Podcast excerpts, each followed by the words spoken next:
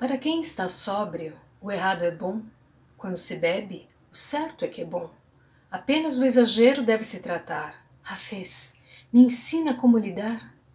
Pois minha opinião não é exagerada. Gente que não bebe não deve ser amada.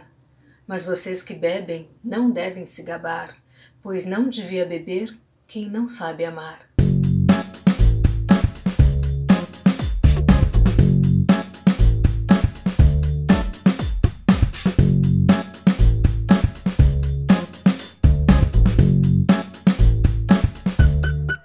Bem-vindos a mais um Rede Poderosa. Eu sou Patrícia Quartarolo e estou aqui com Caio Lima. E aí, Pati? E aí, tudo bem? Tudo em cima? Tudo calmo?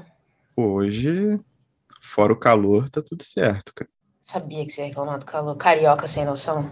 Não tem como, não tem como. Fazer qualquer coisa você precisa tomar 70 banhos no dia. O meio ambiente não aguenta. Pois é. Não aguenta. Eu tô sentada aqui respondendo e-mail, estou suando, sentado, sem fazer exercício nenhum. É por isso que eu não faço exercício. Que agora eu vou fazer o sul mais, pra quê? Não Exato. Precisa. Tá tudo certo. Você não consegue pagar boticário assim. Não, não tem condição. Não tem condição, mas hoje, hoje é um dia, um dia, um dia especial, eu diria. Todo dia é um dia especial, Caio, quando a gente pode gravar um episódio.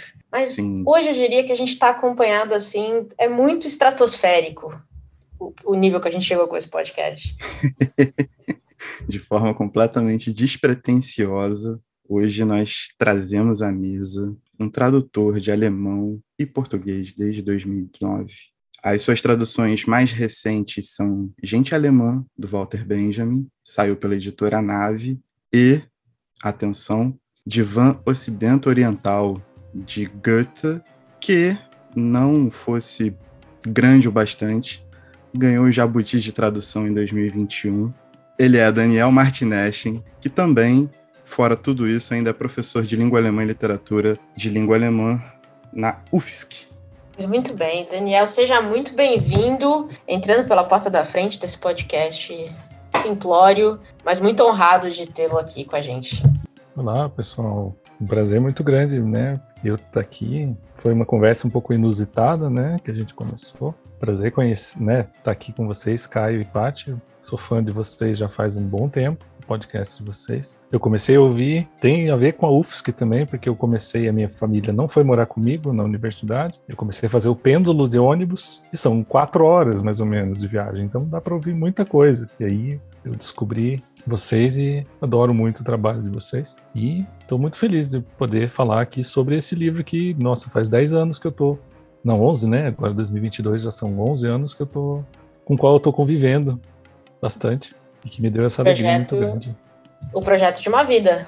É, que me deu essa alegria do Prêmio Jabuti do ano passado, uma coisa assim de louco.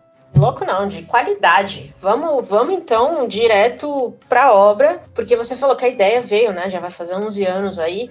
E vamos falar direto então como é que foi esse processo de tradução, porque uma coisa legal dessa edição da Liberdade é que de um lado você tem ele em alemão, então a gente consegue ver, né, o original, e do outro lado tem em português. E essas edições bilíngues são incríveis justamente porque a gente consegue perceber, quer a gente fale alemão ou não, é um pouco das suas decisões de, de de tradução, né? Então, manter algumas coisas, algumas rimas, alguma organização dos poemas. Conta um pouco sobre esse processo. Nossa, foi. Bom, eu gosto de dizer que aconteceu comigo uma coisa parecida que aconteceu com o próprio Goethe. Foi uma aparição. Eu tinha já. Eu tinha. Tava começando a fazer. Foi em 2011, eu estava já fazendo.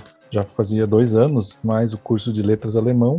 E eu já tinha uma pós-graduação, um mestrado em outra área da computação ação anterior e eu queria muito fazer, me aprofundar, ter um projeto desafiador. E apareceu o professor Maurício Cardoso, lá da UFPR, e ofereceu duas matérias. Uma sobre o poeta Rafês, poeta persa Rafês, e outra sobre o divã. Os dois são muito interligados. E aí eu percebi, puxa, não tem tradução desse livro. Esse livro é tão cheio de coisas profundas e amplas. Cara, isso dá um projeto muito bom, um projeto de doutorado também. Aí no fim do ano eu elaborei esse projeto e comecei. O Goethe aconteceu uma coisa parecida. Ele foi viajar em 1814, já estava muito triste. Tinha morrido quase todos os amigos dele, assim, muito próximos. O Schiller, o Herder, o Wieland, todos os poetas grandes do classicismo, tinham tudo morrido já. ele estava sozinho, ele brigava com todo mundo. Aí o editor deu de presente: aqui, ó, esse poeta persa, que legal. Primeira tradução, foi uma aparição mesmo, um evento. Ele leu e na viagem ele já começou a escrever alguns poemas. Assim, na carruagem, lá chacoalhando, ele já escreveu algumas coisas. Então começou aí, em 2011, e a partir de 2012, que eu aí, iniciei né, o trabalho da, do doutorado e da tradução como é, o estudo da obra e a tradução junto, né? Então, a tradução é um tipo de estudo também, né? Então, foi tudo, foi isso, que foi o começo. Muito bom.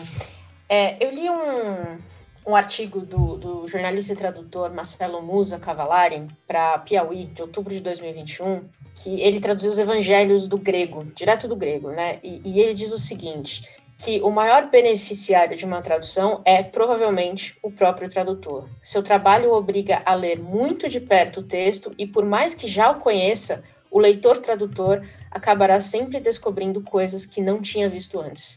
Esse foi também é, o caso para você? Foi essa a sua experiência com o Divan? Bom, eu espero que o beneficiário, os beneficiários maiores sejam o público leitor de língua portuguesa, mas sim. Quando a gente traduz uma obra, a gente tem que ler muito com muito tintim por tintim mesmo, com muita atenção e muita profundidade cada coisa, e a gente descobre coisas que às vezes numa leitura, mesmo que a gente esteja fazendo uma análise literária para fazer uma resenha, às vezes a gente não descobre se a gente não traduzir. Tem o professor Bertolt Zilli, que está traduzindo O Grande Sertão para o alemão, e ele traduziu também o Memorial de Aires, do Machado para o alemão. E no processo de tradução ele descobriu até erro de tipografia, porque tinha uma expressão que não fazia sentido, usava a expressão cantavam, mas no caso era contavam, porque a letra do Machado era tão ruim que transcreveram. Então esse é um elemento que você descobre que é dar uma outra interpretação para a obra. A tradução permite isso, você vai ter que pesquisar tanta coisa, você vai ter que descobrir o que, que esse cara está dizendo, às vezes não está claro e às vezes você não entendeu porque tinha um erro ou tem uma, sei lá, uma inversão, uma coisa assim. Então é isso, é uma quando a gente traduz, a gente tem que mergulhar. Tem gente que diz que a gente tem que transar com a obra. É mais ou menos isso também. A gente tem uma relação muito próxima. E né, se essa relação dá certo, dá certo. Aí sai uma tradução boa. Acho que ainda mais nesse, né? Porque o próprio Goethe encheu de explicação no final. Ele falou, pessoal, para vocês não errarem a interpretação, tá aqui um milhão de textos de apoio que ele próprio colocou no livro. Ou seja, acho que tinha talvez muitas interpretações em aberto, mesmo na época já. É, teve isso também. É, muitos poemas ele escreveu a partir de, da, da, leitura do Rafez. E aí ele publicou alguns, assim, em revista e tal. E as pessoas escreviam, né, para a revista também comentando do tipo, o que, que é isso? Isso aí são traduções, poemas inspirados, que coisa estranha. Do que, que ele está falando de, dessas pessoas que a gente não conhece, esses animais, essas essas palavras estranhas, né, estranhas para um alemão do começo do século XIX, né? E aí ele pensou, muito malandramente, ele pensou, olha, eu não vou resolver essa questão. Eu vou escrever aqui um pouco assim, explicando onde é que eu li essas coisas e vocês decidam se isso é uma tradução ou poemas inspirados. Ele não resolveu. Então ele escreveu isso, né? Essa parte, infelizmente, não caberia ser bilíngue no livro pelo espaço, ia ficar um negócio muito grande. Mas assim, ali ele traça o percurso de leitura dele, de viagem ao Oriente que ele fez, é, viagem intelectual, viagem de biblioteca. Ele não, nunca saiu dali. Acho que o máximo mais longe que ele foi foi Nápoles, na Itália, né? Foi a coisa mais longe da Alemanha que ele foi. E mas ele fez essa viagem, né? É muito impressionante isso que a gente fala de viagem, dele nunca ter ido ao Oriente, né? Ele foi simplesmente influenciado pelas obras do, do Hafez, porque quando você a gente lê os, os poemas e eu realmente não não poderia lê-los em alemão, então eu contei muito com a sua tradução para isso. É muito, eu, eu me senti muito assim no que a gente entende por Oriente, né? O exótico, eu, não, odeio essa palavra, mas o diferente. É, ele traz todos os, os personagens, uma gama de personagens que a gente também nunca usou aqui. Ele conseguiu criar toda uma atmosfera de novo, oriental, exótica, e é muito impressionante que você tenha falado que ele nunca foi para lá, porque eu realmente não imaginaria isso. Parecia que ele estava vendo algumas coisas. Justo falar isso? Ele nunca foi mesmo, isso é uma coisa bem. Mas ele, né, para fazer. Agora eu vou fazer uma piada assim, não. Ele tinha uma rede muito poderosa de intrigas e, de, e de amores. Olha só, a gangue do Goethe. Isso, ele tinha uma rede poderosíssima mesmo de gente que ele podia consultar Então, a primeira pessoa foi esse editor, era o maior editor da Alemanha da época, que deu o livro para ele, que foi traduzido por um, pelo, o nome do cara é Josef von Hammer, que era um austríaco que foi daí para Pérsia. Ele morou na Pérsia e traduziu o Hafez e muitos outros, um monte de outros poetas, e aí e ele também fez contato com esse, com esse cara. Ele fez contato com outros orientalistas da época, e o Goethe já tinha interesse anterior, assim, também, desde criança até, ele já tinha lido o Corão, já feito uns exercícios de árabe, então ele não era perdido, não foi assim, apareceu, esse interesse foi só, assim, uma coisa que caiu e falou, comece de novo a viver, assim, tanto que tem um poema que ele diz, eu, eu me senti jovem de novo.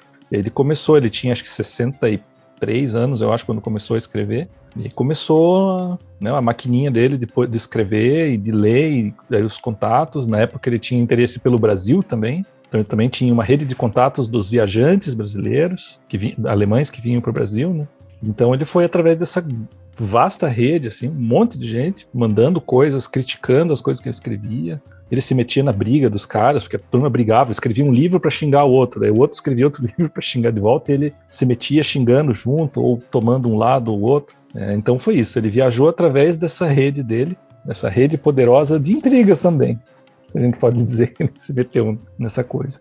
Eu adoro a literatura de intriga. É realmente a minha preferida. Eu gosto desse quebra-pau. E ainda o quebra-pau intelectual, né? Porque os caras não vão escrever besteiras. Era uma, uma, um discurso muito alto nível. Provavelmente a gente aqui não entenderia, Caio. É isso que eu tô dizendo. A gente já tem um, uma nova história de começo do Rede Poderosa quando a gente for, né? Agora Refazer o episódio zero. Sim. Isso. Exatamente. Foi todo baseado de em onde Goethe. vem o nome? Goethe. Vocês não sabem porque vocês são incultos. Exatamente. Eu gosto, eu gosto. Obrigada, professor, por mais essa, então.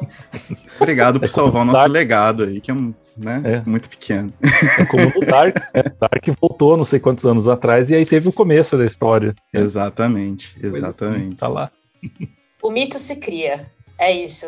A gente vai recriar o nosso mito, essa é a verdade. Quando a gente fala ou, ou pensa no Oriente, aí pensando mais aqui nós como brasileiros, é, eu acho que nem sempre a gente pensa muito no que a gente tem em comum. É, acho que países marcados, tão marcados pela história religiosa, principalmente, fica ainda mais difícil, né? Porque vai se afastando cada vez mais da nossa realidade hoje. Mas quando a gente lê o Divan, parece que o Goethe estava muito focado naquilo que nós tínhamos de similar, o Ocidente e o Oriente. Eu estou falando tínhamos, considerando que o Brasil é o Ocidente, mas a gente também vai falar um pouco disso. Mas considerando o lado de cá do mundo, vamos dizer assim.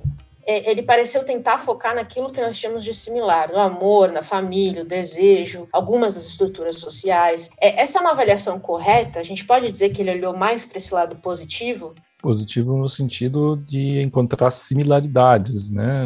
Isso. É, sim. Eu acho que ele jogou muito com, com isso, com o contraste das coisas que parecem diferentes, mas são parecidas, né? Mesmo isso, a família. E uma coisa que é muito interessante é o, o elemento religioso que está nesse no divã todo. O principal jogo é entre o Islã e o cristianismo, mas o judaísmo também está presente, as três grandes religiões do livro, e ele coloca ali como que essas religiões tão aparentemente diferentes, elas têm um têm coisas similares, que são o amor, são a, é, ou as regras dessas religiões, às vezes elas se tornam, parecem tão extremas, mas no fundo elas podem ser flexibilizadas, né? Como, por exemplo, a proibição de beber do Islã, beber álcool, né? Ela não é assim tão, tão estrita assim. E ela não precisaria ser tão estrita, principalmente se você vai tentar alcançar o divino de uma maneira para além da compreensão racional. E isso né, se a gente for fazer paralelo, também as tradições monásticas do cristianismo também têm isso. Elas também têm um momento de êxtase, também têm meditações que fazem a pessoa transcender o, a leitura e, a, e a, o raciocínio. Então, esse é um elemento que ele. Esse é um dos pontos em que ele tenta aproximar, né? E o amor também, o amor entre homem e mulher, principalmente, mas também um certo amor que, que parece um pouco estranho, mas é o amor entre um homem e um jovem menino também. Isso também acontece né, no, no, livro da taverna. Isso parece uma coisa muito estranha, mas os nossos antigos romanos, todos eles tinham esse tipo de relação. Os gregos também, né? O de aprendiz ou o adolescente, né? É, isso não parece muito estranho nessa, quando a gente pensa de uma maneira um pouco moralista, mas não é estranho. Ela é uma, um elemento, são elementos muito, muito presentes. E ele gosta de trazer a coisa que é estrangeira, assim, que ele gosta para exaltar o amor, é trazer pares amorosos, né? Ou personagens muito clássicos da literatura persa. Os principais são a Zuleika e o Rapten, né? Que são os, os protagonistas, mas tem muitos outros. O próprio Salomão, o rei Salomão, que está lá na Bíblia, né?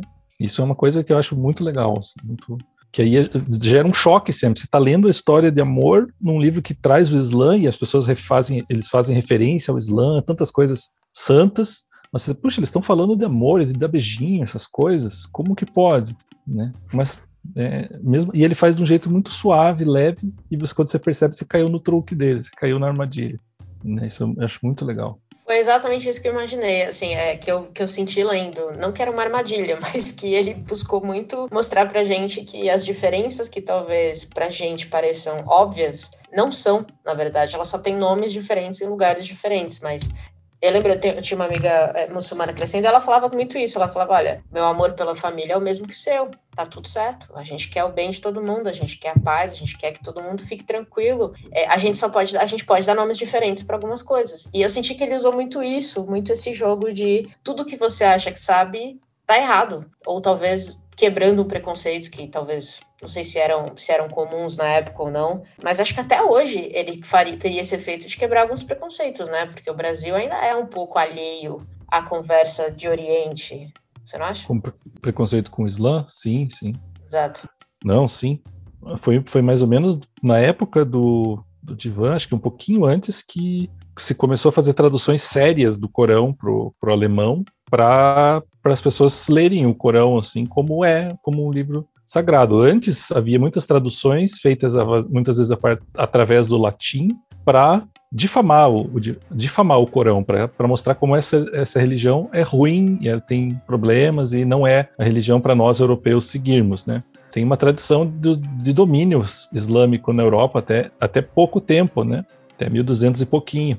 E né, isso marcou muito, principalmente, né, sobretudo mais o, o ocidente da Europa, mas a Alemanha também marcou. Assim os turcos também estão mais próximos, né? Então tinha essa outra fonte de gerar um preconceito. O que o Goethe faz é lutar. Tem um, tem um outro escritor da época, do século XVIII, iluminista, que é o, é o Lessing. Ele tem uma peça muito importante que é o Nathan o Sábio, já tem tradução para o português, no qual existe um embate né, do, das três religiões. Ele usa aquela parábola dos três anéis para discutir isso. Qual, qual das religiões é a mais verdadeira? Nenhuma delas é. As, as três elas estão trazendo a verdade de Deus. E então Goethe está seguindo um pouco nessa esteira de procurar a conciliação mesmo, procurar é, diminuir mesmo o preconceito, porque é, é, tão ruim. É ruim, a gente aprende mais conversando e trocando, né? Poesia, principalmente na poesia. Agora, o poder dos tradutores, né? Você traduzir um livro para falar mal é um negócio impressionante. Um mau tradutor, então, pode criar guerras ideológicas. Acho que podemos dizer isso, né? O poder. Insano. Ainda bem que você levou um jabuti. Pelo menos se algum, der alguma coisa errada com o Divan, a gente vai falar, gente, tá chancelado. Não foi a gente. Só dando, Daniel, pelo amor de Deus. É verdade. Evita qualquer. Imagina. qualquer risco maior. Mas pegando esteira nessa, nessa questão da tradução, Daniel, tem uma parada que você falou no, seu pós-fácil, que eu achei muito interessante, de que, primeiro, né, essa tradução do Divã Oriental é a primeira tradução integral dos textos, tanto o livro de poemas quanto o segundo livro foi publicado um pouco depois e depois foi casadinho ali para a obra. E que esses poemas, alguns desses poemas acabaram aparecendo em coletâneas, né, algum material de referência, etc. E que você acabou fazendo uso de outras traduções, principalmente a do Fausto, da Jenny Clabin, que é publicada pela editora 34, para ter algum tipo de modelo, pegar algum tipo de, de método para você traduzir. E aí eu gostaria de falar contigo exatamente isso, tipo, como foi pegar um autor tão conhecido pelos seus romances, principalmente o Werther, né, que é a obra de entrada, e o Fausto, que é esse esse épico absurdo, e trazer essa obra inédita, sendo que as referências são completamente alheias, assim, né? Tipo, são muito diferentes do que o próprio Goethe já produziu. É, eu posso dizer que, assim, eu me deparei com uma grande lacuna na recepção do Goethe ao Brasil. O que eu quero dizer com isso? Que a poesia dele, principalmente, tem muito pouca coisa traduzida. A gente tem o Fausto, que é um poema gigantão, a gente tem algumas peças que estão em, em verso e tem alguns poemas que um ou outro autor traduz, por exemplo, é, o poema Anelo, Anelo Abençoado, que é do primeiro livro do, do Divan, o Manuel Bandeira traduziu, tem um, algumas canções que foram traduzidas numa coletânea super pequena de uma editora, editora Átomo, tem lá meia dúzia de poemas, e, e só. E um trecho em prosa, que é aquele trecho relativo aos tipos de, aos tipos de tradução que apareceu em sempre aparecem em coletâneas de teoria da tradução. Então, nada a ver com a poesia. Com isso, eu tinha assim, puxa, como é que o Goethe escreve poesia, então? Qual que é o termo que a gente pode usar? É a dicção. Quais são as, qual, quais são as palavras? Como que é a gramática dele? Ela é esquisita? Ela é... Eu tenho que fazer antiquado, moderninho? Tive que inventar. Eu, eu usei um pouco, assim, li muito, né, o Fausto na tradução da Geni, que é assim a tradução definitiva que a gente tem. Definitiva não, né? Ela sempre toda tradução se renova, mas é atualmente que é a tradução que a gente senta, lê e beleza, frui a obra e pode estudar. Para me dar um acesso a algumas coisas. Algumas coisas que o Goethe fala, porque ele sempre se refere às coisas nas obras, como ele escreveu tanta coisa, é impossível ele não falar das coisas que ele já fez. Né? Não falar, não citar outros livros, mencionar o diabo, mencionar Deus de uma certa maneira parecida com a qual ele citou em outro. Então eu tive que achar às vezes como que ele falou dessas pessoas, ou ler uma determinada passagem para ver um episódio, mas o modo de escrever eu tive que inventar em português. Isso foi fácil e foi difícil. Foi difícil porque, né, quando a gente foi criado do nada, do zero, a gente tem que eu tinha que pensar nisso. Puxa, quem que é o Goethe que eu vou trazer aqui? Ele é um Goethe um pouco desconhecido, porque, puxa, é um cara falando poemas sobre a Pérsia. O primeiro poema se chama Égira, que fala da, né, da, da, da, da, da fuga do Maomé. Né? Puxa vida, isso já é um, um tema bastante. Já, tô, já, já, já é um Goethe desconhecido, um ilustre desconhecido. Mas aí tem uma coisa fácil que facilitou. Ele escreve com, com versos muito bonitinhos e muito ritmados, que você parece que está cantando o tempo todo. E aí eu achei, procurei a música brasileira mesmo, de língua portuguesa, com redondilha maior, redondilha menor, que é a música que a gente ouve, o sertanejo que toca na rua, ou canção de Ninar que a gente conhece. E aí eu consegui achar um jeito de acomodar o, o alemão. É claro que não foi fácil, né? Porque as palavras alemãs elas são muito pequenas. Apesar de ter palavras gigantes, o alemão tem palavras pequenas com muito significado, que em português viram palavras enormes. Por exemplo, not é necessidade em português. De uma sílaba viram quatro. E isso vira um trabalhão. É, mas foi, né, uma, aí é, um, é uma viagem, aí vira uma viagem mesmo, aí vira um jogo, e para mim eu adorei isso, porque virou um jogo, um jogo de, de mudar as coisas para lá e para cá. Eu adoro escrever coisas com rima, e isso o divã inteiro tem um monte de coisas com rima, então virou, claro que foi trabalhoso, porque, puxa, são 200 e. Agora me fugiu quantos? 200 e poucos poemas. Tinha que fazer e refazer, né? Um trabalho de, de, de, tempo mesmo, mas foi gostoso porque eu tive isso, eu tive um jogo, eu consegui jogar, brincar com, com o livro. E o Goethe fez a mesma coisa, ele brincou com os elementos que estavam à disposição e se divertiu demais escrevendo isso. Eu acho, pelo menos, que ele se divertiu muito. Um quebra-cabeça de palavras. É, dá pra dizer que sim, mas ele acho que ele adorou mesmo escrever, porque assim, ele trouxe uma coisa estranha, se divertiu com a confusão das pessoas, e ele não escreveu sozinho também, ele se divertiu com isso porque ele conheceu uma mocinha chamada Marianne von Willemann, com quem ele trocava os poemas. É, muitos poemas, os dois leram o Rafez e os dois trocavam cartinhas cifradas com versinhos, e ela é autora de pelo menos três poemas do Divan, e o Goethe não falou nada. E ele, então ele teve uma interlocutora assim de alto nível para escrever isso, com quem poder jogar, brincar. Então eles jogavam versos para lá e para cá até achar, olha que legal que ficou. Mas né, considerando que né, na época não dava para dizer isso, né, que a moça tinha uns 18 anos e ele tinha 63, então tinha uma questão aí, ela era casada com, com um amigo dele, então existia um problema para eles tornarem pública essa relação tão próxima deles. Mas eles tiveram, ele teve uma parceira.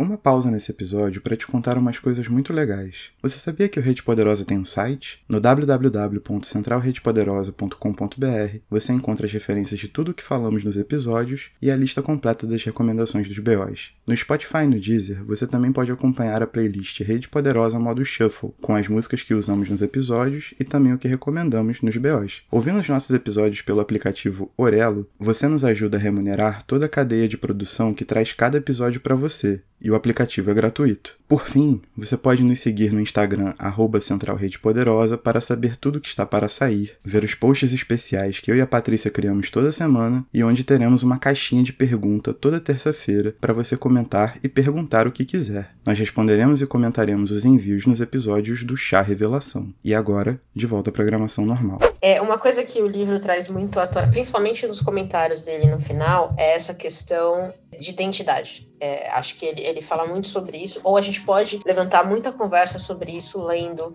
essa questão, né, os textos dele, os ensaios é, dele no final. E quando a gente estava conversando sobre esse episódio, a gente conversou brevemente sobre uma questão que eu achei incrível, e depois você comentou com a gente sobre o texto do Alex Castro no Papo de Homem. É, eu sempre acho divertidíssimo, eu tiro muito sarro do brasileiro que se acha europeu e vai para os Estados Unidos só para ser tratado como o latino do terceiro mundo, que eles nunca acharam que eram. É, essa coisa de como a gente, a gente se vê e como os outros nos veem é sempre, normalmente, é, um, é uma. São duas forças que batem de frente, né? E aí, quando a gente estava conversando, você me falou uma coisa que eu achei muito bonita, eu anotei na hora, que é o Brasil é um país exótico para si mesmo. E eu queria te pedir para elaborar um pouquinho isso, porque eu acho que você matou ali muita coisa dessa identidade brasileira que se perde, às vezes, no personagem, para usar o meme do momento. É, o meme ajuda a gente a entender tanta coisa, né? Ah, mas é. Nossa, pior que foi uma frase inspirada naquele momento mesmo. Mas me espantou demais mesmo quando eu vi esse texto do Alex Castro sobre isso, ver. Eu espantei vendo um brasileiro contando como ele, dando aula de literatura brasileira, ele não estava falando, não, não estava apresentando textos ocidentais, mas os textos tidos como orientais. Eu acho que, assim, a gente tem uma. A nossa identidade é uma coisa muito, muito complicada e muito bagunçada, porque a gente tem uma tem um, a gente, eu digo, brasileiro em geral, médio, a gente tem muita dificuldade de se reconhecer em alguma coisa. Sempre que a gente tenta reconhecer, às vezes vem um modelo de fora, um modelo que não é, que não dá certo. Tipo, a gente teve o indianismo no começo do século, final do século XIX, começo do século XX, ele era tão abstrato que não tinha como achar uma pessoa que fosse aquilo. É, e os índios não eram, não são aquilo ou outros modelos, mesmo o modelo de se identificar com o europeu que acontece aqui, ele está errado também, porque as pessoas que vieram, que são os antepassados, eles talvez não tenham os valores que não, talvez não, com certeza não tinham os valores que os europeus têm hoje, ou tinham outros, preservaram de maneira diferente isso. Isso serve mais como uma coisa de se excluir, sabe? A gente vê isso em comunidades muito isoladas no Brasil, né? Comunidades de ascendência alemã, italiana, que vivem lá isoladas, falam só a língua, e depois, quando vão se relacionar com o exterior, tem uma dificuldade muito grande, mas eles se reconhecem, não se reconhecem como brasileiros, se reconhecem como alemães, italianos. Isso gera um negócio tão feio, sabe? Eu, nós e os outros. Nós somos nós e os outros são os outros. Então a gente tem sempre um quase em, em tantos lugares a gente tem um, sempre um, um, uma coisa separando a gente não sei, sabe? Às vezes tem. Isso gera esses conflitos anedóticos, tipo, ah, sei lá, paranaense com catarinense, é, brasileiro com argentino, que ficam num pouco num nível um pouco lúdico, assim, mas que no fim das contas eu acho que. Nossa, questão profunda, né? É, eu acho que eu não tenho resposta para. Não tenho nada definitivo, né? Mas eu sinto mesmo que. Eu, tanto eu até escrevi um texto mesmo lá naquela revista Estudos Avançados da USP sobre isso mesmo, que a gente no momento que a gente vive agora, a gente está vendo isso, um, a gente está vendo mais divisão entre todos nós do que elementos que nos unam. Talvez nessa né, ação toda tenha acirrado isso, mas eu acho que a gente não, não consegue se reconhecer. Isso é um. Não sei como que isso pode se resolver. Até jogo isso como pergunta para vocês, para nossos telespectadores, nossos ouvintes. Como é que a gente resolve para que a gente não enxergue o nosso vizinho como diferente, mas como igual que só mora do lado? É não sei difícil. responder isso. É difícil porque o Brasil, por si só, se isola na, dentro da América Latina, por ser o único país que fala português. E aí a gente se isola dentro do próprio país, né? Tanto que acho que eu e o Carlos estava conversando outro dia sobre literatura indígena e como, como hoje tem um pouco mais, mas é difícil você achar um clássico indígena escrito por um indígena. A gente precisa dar uma, fazer uma busca maior para isso. E a gente também está afastado desse tipo de literatura. Então, é ativamente buscar isso. E aí isso veio muito dessa conversa do marco temporal, por exemplo, que eu, eu acompanho o pessoal conversando no Twitter, ninguém nem sabia o que era, o que estava sendo proposto e por que, que era um absurdo e o que, que isso ia causar. Então a gente foi se desligando de algumas identidades para tentar se ligar para outras, me parece, que ainda assim não, não deram conta, acho que você tem total razão, não dão conta do que o brasileiro é. A única coisa que eu vou defender nisso tudo é a briga com a Argentina, que eu acho que tem que manter mesmo. Entendeu? Eu, eu tava na Argentina uma vez, a Argentina veio me dizer: ai, vocês não entendem, nós temos a melhor pizza do mundo porque tem um monte de italiano aqui. Eu falei, amigo, amigo, você entendeu? Minha avó caga uma pizza melhor. Então, assim, eu acho que essa briga é justa. Não, eu vou, vou falar real, essa briga é justa. E quem aprender espanhol, que não aprende espanhol argentino, é a única coisa que eu defendo. De resto, tá tudo certo. O resto da América Latina, a gente boa gosta. A gente, de, a gente em processo de expansão aqui, você me solta uma dessa com Tá já pro Chile. Já pro Chile. Mas vamos perder ouvintes ali. que é isso? Vamos, a gente vai iniciar a guerra podcastística com os hermanos, com já que teve a guerra é memeal contra Portugal, né? Puro dinamismo cultural. Mas é interessante que o Goethe, dentro das observações dele, e não tendo ido ao local, né, conferir e tal, ele sempre fez tudo dentro do, do escritório dele, ele consegue captar a essência de muita coisa, inclusive da própria disputa que existe na região, que está transpassada efetivamente pela questão religiosa e como a gente pode realmente trazer isso para cá, inclusive com religiões né, de matriz africana, por exemplo, tão demonizadas e que a gente não tipo, como sociedade a gente não consegue evoluir muitas casas nessa, nessa questão do respeito. Né? Acaba que o Divã Oriental é uma grande obra de referência e acaba se tornando também, de certa forma, universal, né? Nossa, disse tudo, né? Nossa, perfeito. E, é, né, esse, um, é, por essa coisa, assim, de juntar que aquele maestro, né, argentino, o Daniel Barenboim, junto com o Eduardo Said, fundaram uma orquestra internacional com músicos palestinos e israelenses, né? É o West, acho que eles, o nome ficou em alemão, West Eastern Divan, o nome oficial dela é em inglês, mas, né? É isso, eles tocam é um repertório internacional só com músicos jovens palestinos e israelenses como né, um libelo pela paz mesmo, para fim do conflito, conflito a gente não pode chamar aquilo de conflito, né? Pelo fim da guerra mesmo, pelo fim do, do, do ódio, o ódio interreligioso, interracial mesmo. E não é nem um pouco à toa que eles, que eles escolheram. E o Eduardo Said foi uma, tem o livro dele, O Orientalismo, ele xingou o Goethe mas depois ele se retratou, assim, pensando: não, acho, acho, que, a, acho que a gente não devia xingar, a gente podia usar esse cara que tentou fazer alguma coisa, né, para exaltar esse, esse, sentimento. Ele diz, não, ele xingou, não, ele disse: pô, Goethe é um dos orientalistas de escritório, que só lê as coisas e não foi ver como era. Então ele tinha, tinha muito preconceito mesmo, né?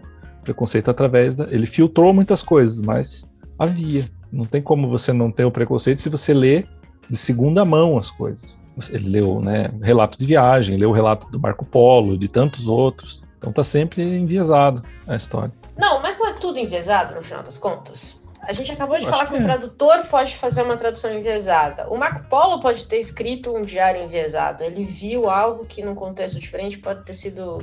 Pode ter uma explicação diferente. No final das contas, é difícil a gente. É. Não sei se existe esse olhar não enviesado.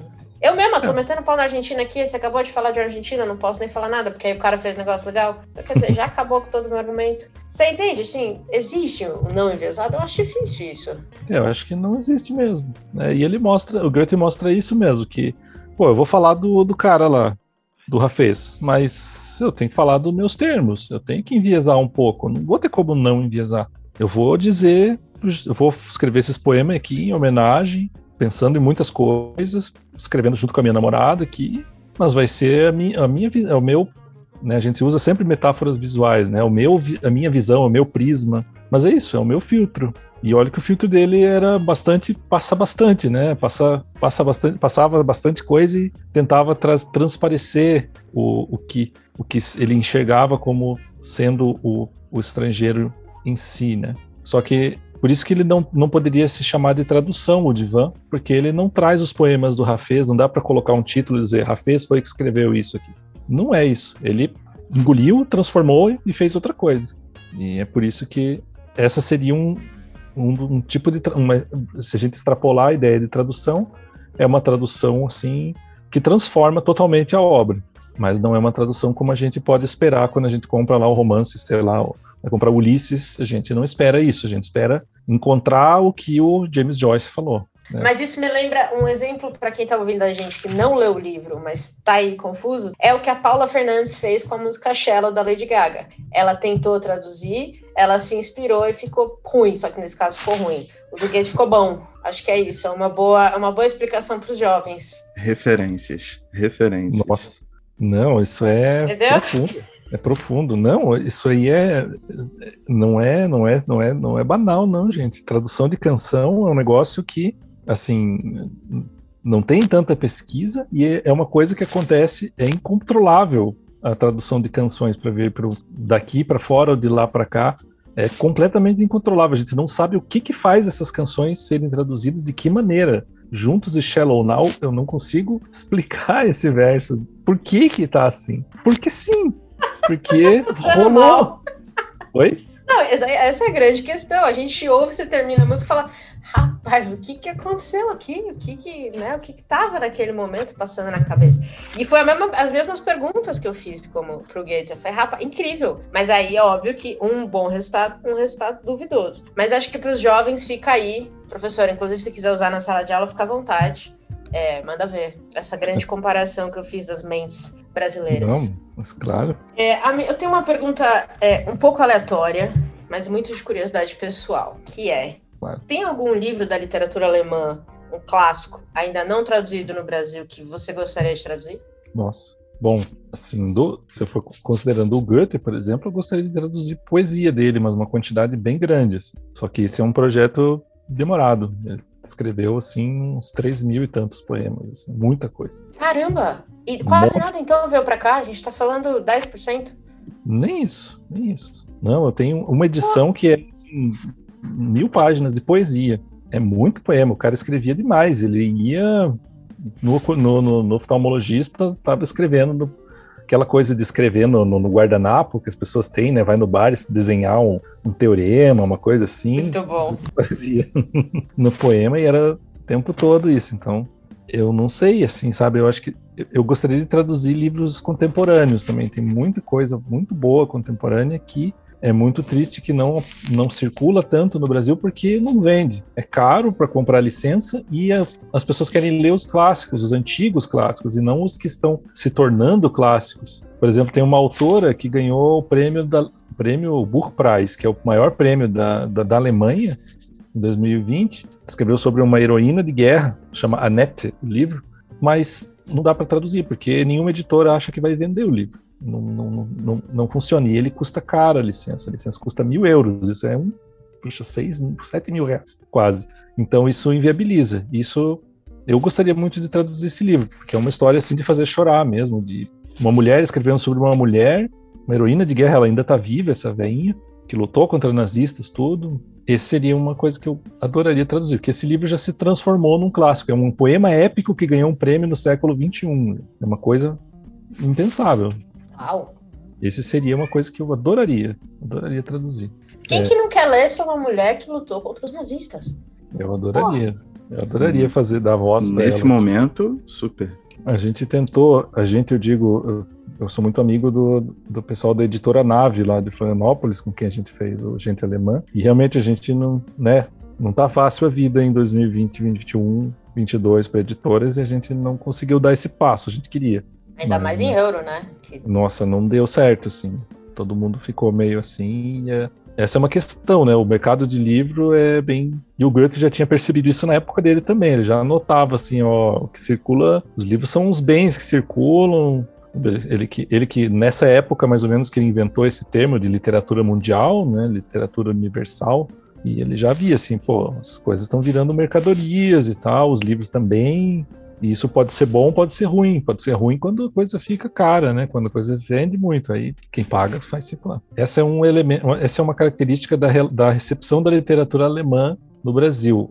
O que é contemporâneo não circula muito, porque acho que tem uma preferência pelo clássico, pelos mais antigos mesmo, ou por autores que já são um pouco mais consagrados, como, sei lá, Thomas Mann, Günter Grass, ou outros autores, né, autoras né, Nobel e tal. Agora, atores novos que estão assim, são super bons, circulam de maneira um pouco restrita. Isso eu acho um pouco triste, porque tem tanta coisa tão legal, tão boa. Aqui é um outro episódio pra gente fazer falando de mercado literário, viu? Nossa. Vou deixar, vamos deixar no bolso aí, quem sabe? Porque é uma boa conversa essa, viu? E dá conversa. Aí é foda que no Twitter vai começar quem é a net, sabe? Aí o povo vai se perder. Aí, enfim, E aí vai saber que é um uma mulher que lutou, lutou com nazistas e, e aí vem o hate, Aí né? vai ficar uma loucura. Aí vai ficar uma Isso é loucura. doideira. Mas a gente- o hate também alimenta, hein? O hate também alimenta. O ódio É. move mais que o amor. Isso o Goethe não foi visionário, não. Darth Vader já sabia tudo. Exatamente. Darth Vader é visionário demais. E ó, pra encerrar, pra celebrar esse, esse episódio tão legal que a gente falou de um assunto tão importante, eu acho que a gente não pode deixar de falar é, do, do significado que é nós temos o nosso próprio prêmio nacional, que é o principal prêmio hoje do país, e te perguntar como é que foi vencer um jabuti. Você se sente melhor? Cresceu o cabelo? Os boletos estão pagos? A vida tá incrível? Conta pra gente. Ah, eu posso dizer que, nossa, foi uma alegria muito grande mesmo. Não é fácil, né? Nossa, eu tava, a competição tava muito, muito, muito, muito. Tava difícil incrível. A... É, tava incrível. Jano Vieira, o Rodrigo Gonçalves lá da UFPR. Nossa, não, não vou nem citar, é melhor não citar todo mundo, senão vou ser injusto, mas todos os 10 pré-finalistas, depois dos 5, nossa, era gente muito boa mesmo, assim. Eu tava a tradução da Emily, Di- Emily Dickinson, né, do, do Alberto Müller, aquilo lá é um, troço também de um tamanho, assim, tão poderoso. E, assim, não caiu muito a ficha ainda pra mim. Falo brincando pra minha esposa que agora eu sou celebridade, mas eu não, consigo saber que eu sou celebridade. Os boletos pagaram um pouco, porque o prêmio paga também, né? Ajudou a pagar alguns boletos. O cabelo só não, não, não cresceu. Mas isso, né? Eu vou ficar feliz se esse livro circular muito mais e eu puder falar mais sobre ele. Eu ainda quero fazer, né, um- uma disciplina, um curso, assim, né, na universidade ou fora também. Eu acho que fora é até mais legal, mais importante do que dentro da universidade, porque aí as pessoas levar para leitores, assim, apaixonados, né? Por exemplo, os, os, os telespectadores de vocês aqui, né? Que são pessoas que amam os livros. Às vezes a gente na academia não consegue dar vazão ao nosso amor pelos livros porque a gente tem que analisá-los, pesar, dissecar. E às vezes a gente esquece que a gente ama demais essas, essas pessoas de mentira que estão ali dentro, essas- esse monte de letrinhas ali. Então acho que isso, o prêmio para mim, não- ainda não, não, não tive assim, choveu proposta que eu tive que recusar, é, as pessoas me derrubando na rua, querendo pegar meu autógrafo, isso não teve, não. Brincadeira. Mas assim, eu, eu gostaria que, de ter assim, que isso fizesse a- a esse livro circular e outras coisas mais circularem. Né? Para além do, do que eu consegui fazer, do mérito pessoal que eu tenho, eu acho que ele, esse prêmio representa assim um, um movimento de, de divulgar a literatura e de fazer o livro chegar, não só esse, mas fazer as pessoas terem interesse por esse esse esse velho lá, esse velho alemão, esse cara tão grande que é meio desconhecido. Eu acho que isso vale mais do que qualquer prêmio. De verdade, não é discurso discurso eleitoral, um discurso nada assim. É, eu acho mesmo que vale mais fazer ver circular, ver as pessoas falarem e criticarem, xingarem a tradução, xingarem o Goethe, escrever poema novo. Acho que isso é, é o importante. Justo. Acho que 10 anos de trabalho valeu Jabuti, certeza, certeza. E é um trabalho, em que dá um crédito também para a Editora Liberdade, porque a, a obra em si está belíssima, então para quem ama o objeto, o livro, né, não só o conteúdo que está incrível, mas o livro, a edição está um negócio de louco. Eu gosto muito da Liberdade, esse eu acho que é um dos livros mais bonitos que eles já fizeram. De verdade, da obra, da capa, do- da diagramação, Ficou. é, a página amarelinha, aquela página é gostosa de ler. Tá, tá top de linha, de verdade. Quem quiser ler poesia de primeira, bem traduzida, e numa edição para deixar na estante e pagar de intelectual, tá entregue. Ouso dizer que é uma das edições mais bonitas aqui da minha estante. Muito caprichada. Eu acho que é uma das mais bonitas da Liberdade, aliás. Exatamente. De verdade. E Estação olha que eles Liberdade. capricham, né? Ah, na literatura japonesa, que eles publicam tanto, é tão bonito, tudo é tão bonito. Realmente. Pois é. Tá dado o recado, quem estiver ouvindo a gente. Então, o divã Ocidente Oriental, Isso. do Goethe. E o recado mais importante do Daniel, né? Trabalhadores e leitores univos. Exatamente. Muito bonito terminar com isso no amor pelos livros. Acho que esse é, é o nosso tom perfeito é, para entregar essa primeira conversa. Mas, professor, esteja assim, portas abertíssimas para voltar. Quer falar mal do mercado editorial com a gente? Tá, seja bem-vindo. Quer falar mal da Paula Fernandes? Estamos junto. É, a gente tem todo um repertório que a gente pode trazer aqui para as nossas próximas conversas. Obrigada por ter vindo aqui hoje. Que é isso, gente. Eu não preciso me chamar de professor, não, gente. Que é isso. Mas não vou falar mal da Paula Fernandes. Ela fez uma música que circulou só. Puxa vida. Podia explicar, pelo menos, por que, que ela fez isso. Mas enfim, né? Prazer demais. Um prazer muito grande conversar com vocês aqui. E eu tô realmente, eu tô aberto. Sempre que vocês quiserem falar mal de tradução, falar de alguma tradução. Não, falar mal não. Vamos falar sobre a, a, a tradução, alguma coisa. Estou Estou aí. Falar mal não, só pontuar pequenos detalhes que nós observamos de maneira muito. Críticas construtivas. Crítica construtiva. Às vezes com analogias completamente absurdas, Exato. mas ainda assim claro. construtivas. Exato. O intento do coração é bom, ainda que a entrega seja duvidosa. Esse é o nosso lema. É como um trailer honesto, né? Um trailer honesto faz isso, ele explora características muito intrínsecas do filme, fazendo analogias que às vezes a gente não vê no trailer normal ou no próprio filme. definiu, definiu o nosso podcast. E ó, já vou deixar um, um gancho aqui para uma próxima conversa, porque eu tava pensando aqui agora. E o Guts é um cara de, de alguns amores durante a vida dele, né? Eu acho que deveria haver, no mundo da Podosfera, um episódio sobre fanfics dos romances de Guts, porque não é possível esse cara produzir tudo que ele produziu e ainda ter muito amor dentro do coração para dar, entendeu? Até os 60 e poucos Intrigante. anos ele estava ali. Entregante, entregante, totalmente. Um mistério da literatura, um arrobo. Até os 82, até ele morreu com 82 anos. E, e serelepe. Cara, serelepe, malandrão. Então, acho que a gente pode fanficar isso daí, ou essa história Legal. toda é fanfic também, hein? Será que Gente, Guts... malandrão, é. Serelepe. É. Tá dado até o título do episódio, eu já até anotei aqui. Mas é isso mesmo, no divã tem uma fanfic já. A Zuleika é a, represent... é a persona da namorada dele dá pra gente dizer. Então já tem ali um, uma historinha que tá dentro, que representa a, outra, a história real do que aconteceu. Os caminhos estão traçados. Muito bom, professor. Muito obrigada novamente. Eu vou chamar de professor porque todo mundo que vem aqui dar uma aula dessa merece. Ainda mais que é professor doutor, né, gente? Então, não é, pra, não é pra qualquer um. Não é pra qualquer um. Mas obrigada mesmo, uma honra tê-lo. É, e acho que temos um episódio. Temos, temos muito. Temos um episódio? Temos. Temos episódio. Eu adoro essa finalização de vocês. Temos um episódio? Temos. adoro isso. É porque o Caio que me fala, acabou? Aí ele fala, acabou. Não, é porque eu sou editor, pô. Também Exato. tenho que pensar no, no cálculo do meu trabalho ali para poder é. equalizar as paradas todas. Senão, se deixar, bom. a Paty vai, vai odiando o mundo inteiro é. aí durante cinco horas seguidas, é entendeu? Aliás, muito obrigado por você salvar nossa pele com os nossos irmãos argentinos, porque nossa patriotinha Tava muito revoltada hoje. Vou pôr uma bandeirinha do Brasil lá no Central, lá no nosso Instagram do Central, para todo mundo saber. Pois muito bem, Caio Lima, oficialmente, temos o episódio? Temos um belíssimo episódio. Muito obrigado, Daniel. Você é uma referência e volte mais vezes. Com prazer. E tchau. Tchau. Tchau. Uh, uh, Johann Wolfgang Goethe, westöstlicher Divan, Insel Taschenbuch. 1749 Arabesque. Dass du nicht enden kannst, das macht dich groß. Goethe, Goethe. Und dass du nie beginnst, das ist dein I want you to know the power of the underground.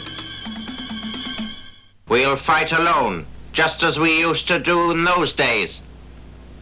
All right. Fight just like we used to do.